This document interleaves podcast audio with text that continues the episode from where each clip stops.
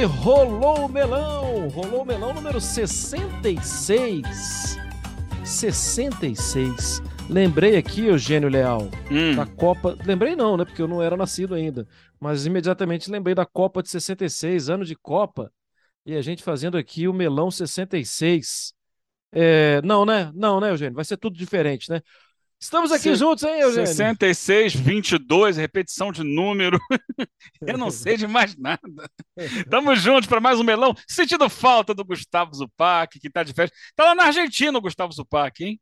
Tá bem, merecidas férias, tá descansando. Bom, bom que volta cheio de gás também. Mas vamos lá, né, Eugênio? A gente tem muito assunto para conversar hoje. Eugênio, você está preparado para. Você não lembra dos técnicos? Mudou muita coisa, Eugênio. Dos Tem um, 40 um baita de técnicos, um F5. Tem um baita do. É, é que na verdade, assim, de uma semana para outra, não foi tanto, né? Foram três mudanças, mas a gente vai, vai lembrar de tudo. E Deixa eu vamos- aproveitar então, Mar. Vamos, vamos, pode Você falar. quer começar pelo F5? Não, não, não, tô tranquilo. A gente vai falar de Copa do Brasil também, né? Diga lá. Não, porque eu estava vendo um número, até postei na rede social, né? Tava dando uma olhada em informações e tal, e dei uma atualizada no, no CES, Uhum. CES Football, que é um observatório internacional, inclusive ligado à FIFA, né? É, no, no relatório dele com relação ao tempo de permanência dos treinadores nos cargos, Ah, e, e eles levaram em consideração 90 ligas pelo mundo inteiro, as 90 principais ligas do mundo. tô ansioso. Ah. É. O Brasil é o, a terceira menor média de tempo de permanência. Peraí, mas agora eu tô mais curioso agora. Quem é o primeiro e o segundo? Então, o primeiro é Arábia Saudita e o segundo Bolívia. Ou seja, o É. Brasil é número 88 em 90. O menor tempo de permanência, dos, tempo médio, tá? Isso levando em consideração campeonato brasileiro. A. E aí, assim, quando a gente vê que o Brasil perde apenas é, em médias baixas, né, para a Arábia Saudita e Bolívia, e a gente vê o que é o contexto do futebol, e a história do futebol, e a importância do futebol é, nos outros, na Arábia Saudita e na Bolívia, e o que representa o Brasil no futebol mundial, isso nos esbofeteia, né, Eugênio? Fato. Fato. É, mostra que nós ainda não conseguimos lidar com as emoções. Né? Eu acho que a questão passa muito por aí, né? De como o futebol brasileiro ainda é guiado pela emoção. Então, rapidamente, algo que não deu certo, não se tem paciência para fazer a coisa melhorar. É troca. Aliás, isso não é só no futebol, né? Isso é em, várias, vários segmentos da sociedade. Ah, não deu certo, troca. Faz outra coisa. Mas espera aí, vamos dar um tempo de maturação. Você tem muito pouca paciência no Brasil em geral. Isso se reflete aí- no futebol. Sim, a ilustração clara para mim é aquela do né, ninguém nasceu aprendendo a andar, né? É preciso cair um pouquinho, né? Pra, e, a- e às vezes até machuca, né? Ou seja, às vezes perde ponto, às vezes perde clássico. Só que assim, se existe um jeito, né? Se existe uma solução para as coisas caminharem bem, você aprende com os erros. Você aprende, "Ih, se eu colocar o pé aqui muito perto do outro, eu vou cair para frente.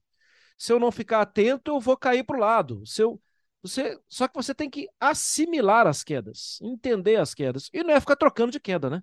Senão aí vai continuar caindo do mesmo jeito. Isso. Então vamos, vamos fazer esse F5 primeiro? Vamos, vamos lá, porque o F5 é, tá animado. Vamos lá, até para o nosso público, né, para as melonistas e para os melonistas, para eles em- lembrarem como é que são os 20 técnicos da Série A e os 20 técnicos da Série B atualmente. O Wagner Mancini é técnico do América, o Filipão está no Atlético Paranaense, o Jorginho está no Atlético Goianiense, o Cuca no Galo, o Barroca no Havaí, Luiz Castro no Botafogo, o Barbieri no Bragantino. F5, saiu Marquinhos Santos do Ceará. O Vitor Pereira no Corinthians, F5. Saiu Gustavo Morínico do Coritiba e entrou Guto Ferreira. Antônio Oliveira no Cuiabá, Dorival no Flamengo, Diniz no Fluminense, Voivoda no Fortaleza, Jair Ventura no Goiás, Mano no Inter, Humberto Louser no Juventude, Abel no Palmeiras, Lisca no Santos, Rogério Ceni no São Paulo. Na Série B, Eugênio, uma troca. Foi a saída do, do Valentim, do CSA, e a entrada do Roberto Fernandes.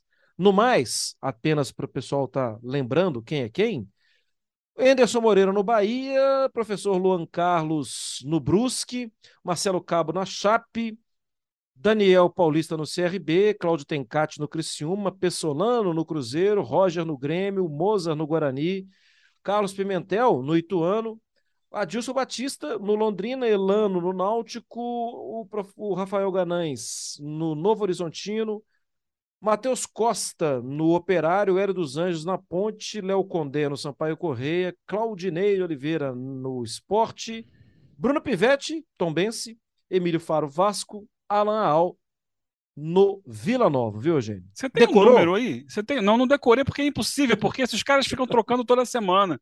É... Você tem uma, uma base, assim, se... na Série B me parece que a dança das cadeiras é maior do que na Série A, né? É, maior. É, eu não tenho, mas a gente pode fazer esse compromisso de pegar os da primeira rodada e trazer até agora. E acho até que a gente tem isso fácil na ESPN. Só falar com o Ricardinho Spinelli, uhum. ele tem isso fácil lá e, e a gente, a gente pode trazer da hora... Série A e da Série B, hein? Sim, fazer uma comparação, mas me parece, assim, a minha impressão, acompanhando aqui, né, o F5, por exemplo, o Cláudio Tencati cada dia está num lugar, o Alan Al cada dia está num lugar, o Moza cada Tencati... dia, tá... o Claudinei, tá cada... os caras vão trocando. Não, o, o Tencati está no Criciúma, esse começou lá. Começou é, lá, até, então, mas ano passado foi... é que ele dançou mais, então. Sim, o Criciúma até foi muito mal no Catarinense, mas ele, ele ficou pro, pro, pro brasileiro. É, o Pesolano ficou, né? Desde o Mineiro. É, mas o Pesolano o Roger, é exceção, né? É, exceção. O Mozart trocou, né? O Mozart foi CSA. O CSA que muda muito, né? Uhum. Teve com tá, o Alberto tá na zona de rebaixamento, né? É, e agora buscou o Roberto Fernandes, que foi do Náutico. É isso, Eugênio. É, é, é, é a vida do, do, do treinador brasileiro. Sim. Só o destaque para o Rafael Guanais melhorando a vida do, do Novo Horizontino, mas especialmente Bruno Pivetti, né? Melhorando muito a situação no Tombense. Eugênio, vamos. A gente está gravando aqui o podcast no dia 18, uma quinta-feira. Hoje à noite vai ter a definição. É, São Paulo tem a vantagem na Copa do Brasil, né? Fez 1 a 0 no primeiro jogo, mas vai ao Independência jogar contra o Coelho, contra o América. Então a gente fica sabendo quem é o adversário do Flamengo. Sim, o Flamengo passou, eliminou o Atlético Paranaense. E do outro lado, Fluminense e Corinthians. É, dá para falar, se vier o São Paulo ou se vier o Flamengo, né, Eugênio, que entre Flamengo, São Paulo, América, Fluminense e Corinthians, o Flamengo é o melhor de todos, né, Eugênio? Então, é, o Flamengo é o favorito indiscutível, até porque na Copa do Brasil, Palmeiras e Galo já não estão mais. Porque eu estou sempre me fiando no que a gente estabeleceu no início da, da temporada. São os três fortes. E que não ah. era uma ilusão de ótica, né? Não, não é. isso. Não era. O Galo oscilou, está tentando se reencontrar agora, mas já caiu da, das duas competições, né? Das duas Copas. Está no brasileiro lá tentando é, subir na tabela. É, o Palmeiras já caiu da Copa do Brasil. Então, desses três poderosos no início da temporada, quem está aí é o Flamengo. E é um Flamengo mais poderoso do que aquele do início da temporada. É um Flamengo que fez uma janela de meio de ano muito forte, muito pesada. Então ele entra como favorito. Eu já comentei no, no, no Sport Center da ESPN que, que eu fiquei, achei curiosa, né? Uh, a fala de um, um, companheiro nosso, né, jornalista da Argentina, assim que terminaram a, a, os jogos da fase anterior da Libertadores, eu estava lá para fazer o jogo do Atlético Paranaense com, com estudiantes, e, e a gente perguntou a ele: vem cá, você acha que o, o Vélez na Libertadores tem alguma chance contra o Flamengo? E ele falou: nenhuma. E ele falou assim: além de nenhuma, nenhum outro clube da América do Sul tem chance contra o Flamengo. Porque o Flamengo montou um time de estrelas num, que ele nunca viu na América do Sul. É, esse é o depoimento do, do Nico, né? O Nicolas, que estava fazendo a produção para a gente lá pela é, para a transmissão da Libertadores. E se você parar para pensar, em termos de nomes, é realmente o elenco mais forte. Mas a gente sabe que o futebol tem as suas idas e vindas. Por exemplo, nessa fase anterior agora de Copa do Brasil, isso poderia ter, embora o Flamengo tenha sido melhor, nitidamente melhor que o Atlético Paranaense nos dois jogos, ele ganhou por um gol só. Ganhou por um gol só, teve chances de fazer mais, muitos mais, só fez um. E no finalzinho, se entra uma bola do Atlético, vai para os pênaltis, seja o que Deus quiser. Então, é, tem isso. Então, e, e mais, o, a gente pode ter nessa Copa do Brasil né, é, uma final com clássico regional. Um Fla-Flu ou um São Paulo e Corinthians. Acho que seria bem interessante, qualquer uma das duas opções. Ou não, ou nada disso. ou, de repente, um América entrando aí como, como surpresa e tal. Mas é, as perspectivas são interessantes. Mas dentre todas elas, o Flamengo é o maior favorito. Claro que se acontecesse uma final entre Flamengo e Fluminense, o que a gente tem visto, o Fluminense faz uma boa temporada, mas além disso, nos últimos anos, o Fluminense normalmente cresce contra o Flamengo. Não sei qual seria a realidade desse momento com o Flamengo também, mas está tudo aí na, na mesa, sendo que o Flamengo é quem chega nessa semifinal como uma grande força. Eugênio, é, a gente está vendo histórias é, interrompidas, né? Vamos lá. O Flamengo começou em indo por um caminho com Paulo Souza e mudou o caminho, mudou a trajetória. Né? O Fluminense começou uma história e mudou também. Quem toca agora as coisas, agora não, já há algum tempo, é o Diniz. O Corinthians, mesma história. O América, o São Paulo, Eugênio, assim, o que eu estou querendo dizer, surpresa mesmo, assim, é, talvez sejam os outros. Porque ou a ausência de Atlético e, e, e Palmeiras. Mas o Flamengo, por mais que tivesse passado por turbulência no, no percurso, é, o Flamengo estava meio que assim, carta marcada no bom sentido, né? Não é que carta marcada no sentido negativo. Esse vai chegar em algum lugar, está chegando em todas. Está disputando o Campeonato Brasileiro, para mim a diferença é muito grande. Está disputando a Libertadores, e a Libertadores, até para discordar um pouquinho desse nosso amigo lá da Argentina, a gente não pode esquecer nunca, né? A final é única. É um jogo só. Sim. E aí, numa dessa, o volante domina a bola errado. O Flamengo passou por isso no, semana, no ano passado. No ano passado. Agora, transferindo de novo isso para a Copa do Brasil, por mais que. Sim, concordo, foi difícil passar pelo Atlético Paranaense. E por mais que o trajeto traçado anteriormente tenha sido modificado, afinal, em dois jogos, sim, pode ser o Fluminense, pode ser um clássico espetacular também como o Corinthians, mas afinal, em dois jogos é uma grande vantagem para o Flamengo, né, Eugênio? Sim, porque quanto mais tempo de bola rolando, mais chance do melhor time vencer. É, isso aí é, é quase que matemático. Ele vai ter mais chances de fazer os gols necessários para se classificar por exemplo, agora, né, contra o Atlético Paranaense. Ele não fez esses gols no Maracanã e teve mais 90 minutos de domínio de jogo, domínio não tão intenso, mas que foram suficientes para que ele fizesse o gol contra um time que soube se defender a maior parte do tempo. Né? O Atlético com três zagueiros e, e essa preocupação do Filipão, né? Ele... E volantes também, né? Protegendo Sim. a entrada da área. É, pouquíssima gente no campo de ataque. No jogo de volta, ele soltou um pouco mais os, os alas, né, o Kelvin e o Abner, para que tivesse alguma presença ofensiva maior. É claro que depois, no final do jogo, já perdendo, a coisa mudou de figura, a estratégia passa a ser outra, porque você tem que tentar manter a chance de classificação, o que ele não conseguiu. Mas é, o simples fato do Filipão mudar a forma de jogar dele, e ele explica isso na entrevista coletiva, quando ele fala que, não, por quê? eu tive tanta precaução defensiva? Porque é o Flamengo. O uhum. Flamengo não é um time comum. Ele fala isso acabando de ser, tendo acabado de ser eliminado pelo Flamengo né, num duelo dificílimo. E, e o Atlético Paranaense, que sonha em ser campeão da Libertadores, pode ser que, para isso, precise vencer o Flamengo.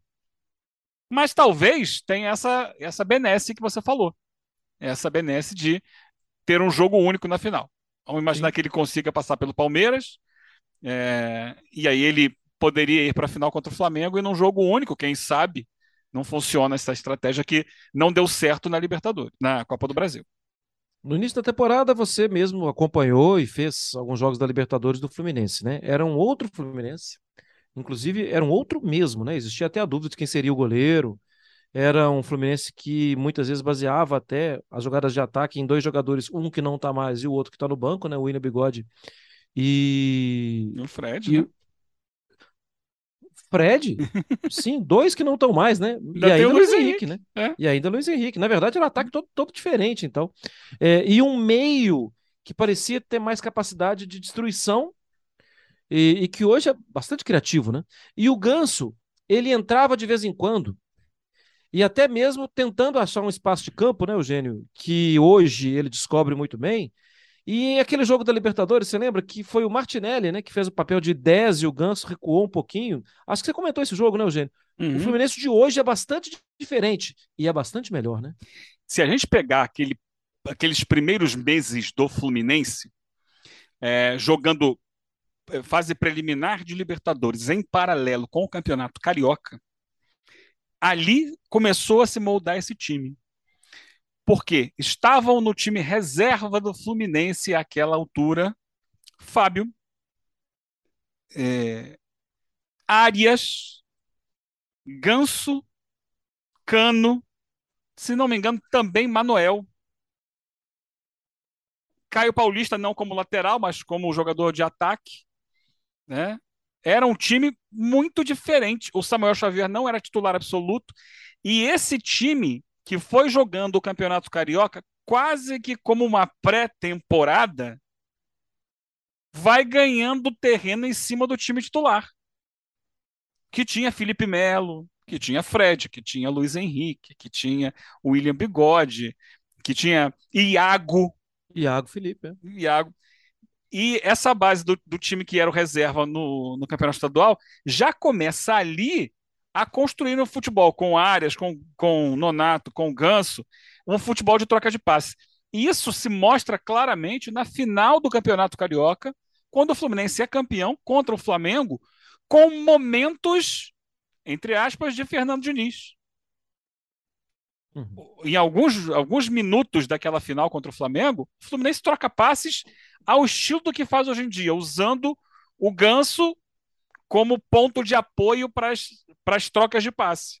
O Ganso é um jogador diferenciado nisso, porque o passe dele é de muita qualidade e é surpreendente. E, e é, Eugênio, se, se, me permite, até uhum. surpreendente, coloca uma vírgula né, antes. E é difícil. Sim. Ele não dá o passe ele dá também, mas assim, não é o passe fácil. Não é, é óbvio. O passe é, é o passe surpreendente, porque o cara não, não, não, essa bola não vai passar aqui. Mas ele tem na, na cabeça dele lá uma visão diferente e para ele passa. Não, e, e, esse passe sai hora de letra, hora de calcanhar, é, hora de três dedos, hora por cobertura, hora ele sai da bola, faz só um corta-luz. Uhum. E, e, é isso que, que, que, é a grande magia desse Fluminense, né? Como a bola passa por ele e como esses jogadores conseguiram entender essa, o raciocínio dele. E, e esses jogadores, especialmente, que eu, que eu tenho dito, o Nonato, Arias e o André se juntando a isso, né? É, uhum. E o próprio Samuel Xavier, que chega também muito é, nisso. Os dois laterais, né? O Caio Paulista também cresce, apesar do, do, do Ganso cair mais pelo lado direito, né? Sim. Mas é, ele é um jogador que faz uma inversão como poucos também, né? Sim, é para justamente é, explorar a presença do time adversário, mais concentrado na, na, marcação, na troca de passes curtos, e a bola é invertida uhum. muitas vezes para a velocidade que ele tem, né? Força física que tem o Caio Paulista. Então, curioso é isso, porque depois, quando o Diniz chega, ah, o Diniz é o estilo de jogo dele, mas vamos dar uma olhadinha lá na final do Campeonato Carioca, em alguns jogos do Carioca, quando o técnico ainda era o Abel. É, o time principal não tinha essa característica, mas o reserva já mostrava essa, esse entrosamento. E aí o Diniz chega e fala: que maravilha, é tudo que eu gosto. E ele vai potencializar isso com outros jogadores. Acho que ainda falta ao Fluminense mais regularidade, porque ele oscila muito durante os jogos e ele perdeu produtividade por isso. Tem uma dificuldade na última linha defensiva, que está nítida, porque fica exposta, o time tem que jogar compacto e muitas vezes essa, essa, essa última linha fica muito aberta. E eu acho que nem sempre ele consegue encaixar esse toque curto. Quando ele não consegue encaixar o toque curto, o jogo não rende. Para isso, seria importante que outros jogadores participassem mais. o Natan, o próprio Iago, já citado aqui, é, uhum. o Martinelli, que tem entrado mais menos do que deveria, Sim. Porque são jogadores que podem agregar nesse tipo de, de, de fundamento. E eles têm sido pouco usados. E o fato de serem pouco usados, o que acarreta? No cansaço daqueles que estão jogando sempre. Sim. E um outro problema é, bate na madeira, torcedor do Fluminense. Não tem reserva para o Cano, né? Ele joga tudo. É. Joga tudo o tempo todo. Se tiver algum problema, e aí? Não tem o Cano. Como é que faz para resolver lá na frente? Porque a bola de segurança é a do Cano, né? Mas, de qualquer forma, é um Fluminense. Vamos colocar aí. Acho que chega nesse mês de agosto, metade do mês de agosto, acima do que a gente imaginava lá no início do ano, né? Ah, sim, sim. Ah, no início do ano seria assim, é, dava a sensação, não sei para você, para mim dava a sensação que vai ser sempre na última gota, vai ser sempre se matando em campo, vai ser na emoção. E, e foi durante um bom tempo, foi campeão carioca na emoção. É, mas isso, se a gente pensasse em Libertadores já deu errado, na Sul-Americana deu errado, mas para Campeonato Brasileiro, em 38 rodadas, onde o elenco é muito exigido, daria errado também. Mas não está dando errado. O Fluminense foi melhorando mesmo. Por isso eu também acho que o Fluminense de hoje é melhor. Como também tenho certeza que o Corinthians de hoje é melhor. Mas, se a gente olhar para resultados, o Corinthians do Silvinho tinha alguns resultados diferentes.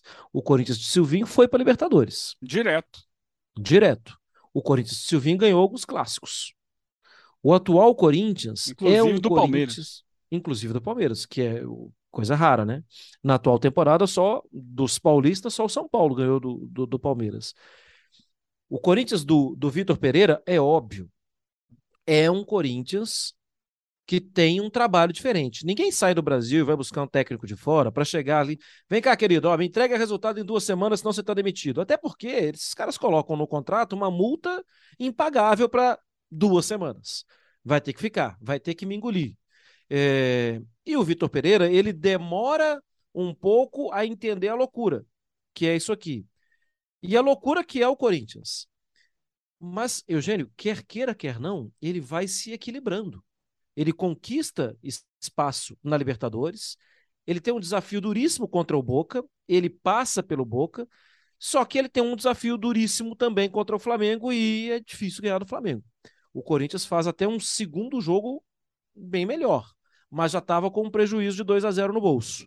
E ele faz antes de sofrer o primeiro gol, no primeiro jogo, também, assim, uns 30 minutos ali que, opa, pode sair alguma coisa disso aí. E depois, se a gente olha para desempenho, jogos de tirar o chapéu, são poucos, mas é incrível, né? Que sempre parece que tem algum conteúdo. E hoje, no dia 18 de agosto, a gente vem de uma boa classificação, de um 4 a 1 depois de ter perdido o primeiro jogo por 2 a 0 para o Atlético Goianiense, mas de um 4 a 1 que podia até ter sido mais. E é claro que é preciso destacar que o adversário foi bastante tímido, na sua abordagem do jogo, mas, assim, eu já vi o Corinthians outras vezes não saber lidar contra adversários tímidos. O Corinthians de ontem teve um grande Renato Augusto, um grande Yuri Alberto, uma defesa que não sofreu. É, esse Corinthians tem quatro jogos para ser campeão da Copa do Brasil, Eugênio. Não é nada impossível. Não, claro que não.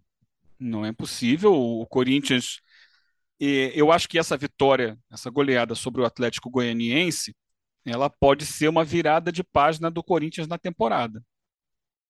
Porque havia necessidade é, de, após a eliminação da Libertadores e a derrota para o Palmeiras no Campeonato Brasileiro, que o deixou bem distante da luta pela liderança e, consequentemente, da luta pelo título, havia uma sensação de fim de festa havia a possibilidade de que o, o trabalho, ainda mais depois da declaração desastrada do, vou colocar assim, do, do técnico Vitor Pereira após a derrota para o Palmeiras, havia uma possibilidade de desarticulação do Corinthians. E ele consegue superar isso tudo e entrar em campo firme, forte, focado, intenso, é, fazendo gol, coisa que ele não vinha fazendo, Claro, a gente tem que tirar a medida do adversário, um adversário que, ao longo dessa temporada, alterna bons e maus jogos. Não é um time ruim, o Atlético Goianiense, tanto que venceu o próprio Corinthians no jogo de ida por 2 a 0 com méritos. Mas esse time já, já tomou quatro gols do Palmeiras em sete minutos. Né? Foi goleado também pelo Atlético Paranaense. E, e portanto, é, havia essa, essa possibilidade do Corinthians, mas não importa o Atlético Goianiense nessa altura, importa que o Corinthians se fez forte desde o momento em que a bola rolou. Ele, ele, o, o time dentro de campo enviou a mensagem para o adversário, para a torcida, que de, ia brigar pela classificação. Demorou um pouco para sair o primeiro gol, mas depois que ele saiu, a, a, as portas se abriram e, e veio a goleada. Então, é, esse sinal que ele mandou de que ele não sucumbiu é fundamental para o que resta da temporada, para ele, no mínimo, se manter entre os quatro do Campeonato Brasileiro e assegurar uma vaga direta na fase de grupos da próxima Libertadores e buscar esse título da, da Copa do Brasil. É, claro que possivelmente ele tenha que, para isso, ganhar do Flamengo, numa final, talvez, é, e devolver essa eliminação da Libertadores, né? Um adversário que já se provou mais forte que ele. Mas no futebol, daqui até lá, ele terá tempo para tentar é, repetir atuações como a do Atlético Goianiense e ganhar força e ganhar alternativas para buscar é, eventualmente uma, um duelo contra o Flamengo que seja para ele mais interessante. E a equação não é nada fácil se a gente pensar assim, ah, mas ok, o Ganso ele recua para jogar pelo lado direito, pelo lado esquerdo, coloca um volante dentro, em cima dele lá. Não, é tudo que ele quer. Coloca um volante em cima dele, ele vai dar um tapa ali e alguém vai ocupar o espaço que deveria estar o volante marcando. Com o Renato Augusto é a mesma história. E o Renato Augusto, e que tem mais mobilidade. Né? Que tem mais mobilidade. E que tem uma outra característica, né? Que bate muito bem de fora da área também, né? Que escreveu uma história muito legal com a camisa do Corinthians, fazendo belos gols fora da área. E a gente viu demonstrações boas do Renato Augusto firme, né? Me parece inteiro. Para a reta final de ano, para a reta final de temporada, é uma boa notícia que tem o torcedor do Corinthians. Do outro lado, né, Eugênio? Assim, a gente não sabe quem vai ser o adversário do Flamengo. Hoje à noite a gente vai saber. Mas eu acho que é muito importante a gente destacar de novo o América em uma reta final de Copa do Brasil. O América deixou de ser aquele patinho feio que aquele Norwich que ah, chegou na Premier League, ah, mas já, já vai cair. Já tem um tempo que o América tem feito boas campanhas, que não só não caiu, como foi para a Libertadores, e um pouco antes, não só não caiu, como foi fazer semifinal de Copa do Brasil contra o Palmeiras. E olha a classificação dele nesse momento no Brasileiro. Exatamente, na frente de muita gente aí, na primeira página do campeonato. É, é um trabalho interessante que tem sido feito não só no campo, né? Pensando também em manutenção de elenco, em fortalecer o elenco. E o América também escreveu uma história diferente. Começou a temporada com Marquinhos Santos e tem agora já há algum tempo com, com Wagner Mancini. Rogério é meio exceção, porque o Rogério é exceção. Rogério Ceni é exceção. A discussão vai ser: a maior ídolo da história do São Paulo é Raí, é. Sim, o Rogério vai. Se você não tem boa vontade com o Rogério, ele aparece no seu top 3 de maior ídolo da história. Se você não tem boa vontade com ele.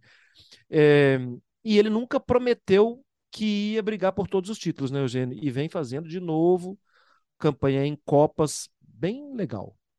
Bem legais. É isso, né? O, o Rogério sempre diferente, o Rogério sempre especial, né? ainda mais treinando São Paulo, né? É, porque ele ali tem um respaldo, tem um lastro, tem uma. É, uh, um ambiente muito favorável a ele. Então ele, ele consegue passar por algumas situações difíceis, matar no peito e seguir adiante. E assim ele vai, vai construindo um time que é, é ainda irregular, mas tem algumas, algumas qualidades, né, algumas é, características muito interessantes, porque é um time que não abre mão nunca de jogar, né? E mesmo quando sai atrás, quando está em desvantagem do placar, ele está sempre buscando o resultado. É, acho Por isso até empata demais, né, Eugênio? É, é um dos times aí com o maior número de empates no Campeonato Brasileiro.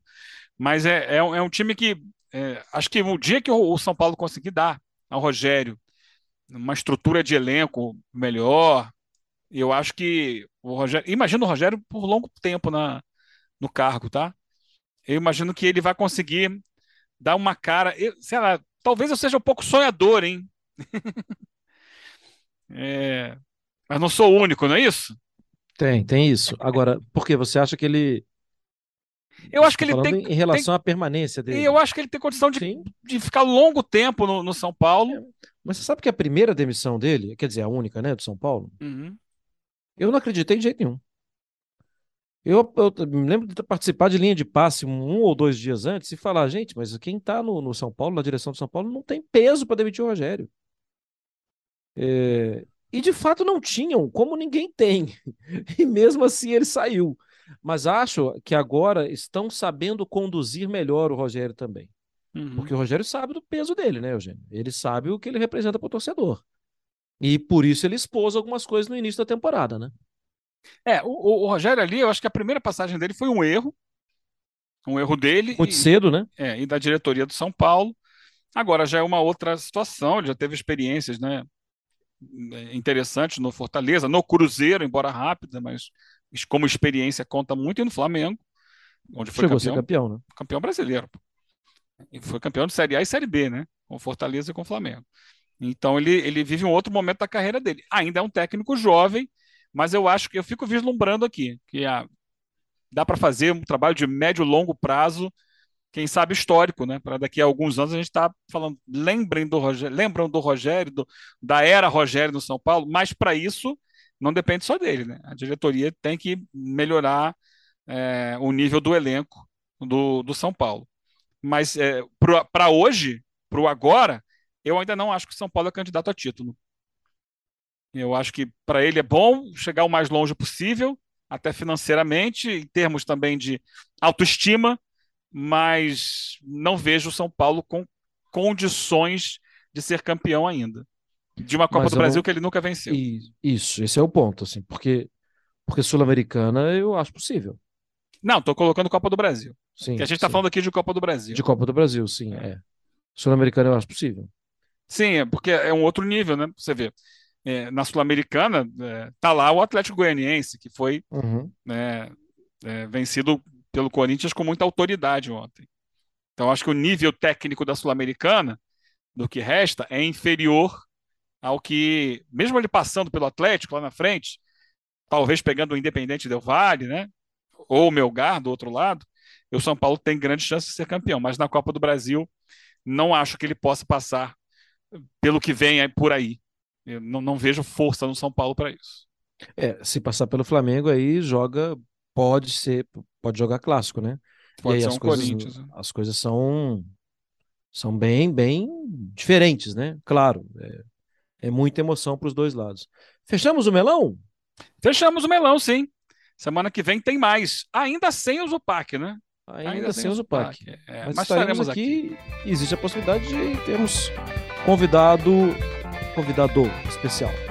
Falamos sobre isso durante a semana. Foi um prazer, hein, Eugênio? Igualmente, Mário Mar. Até lá. Até lá.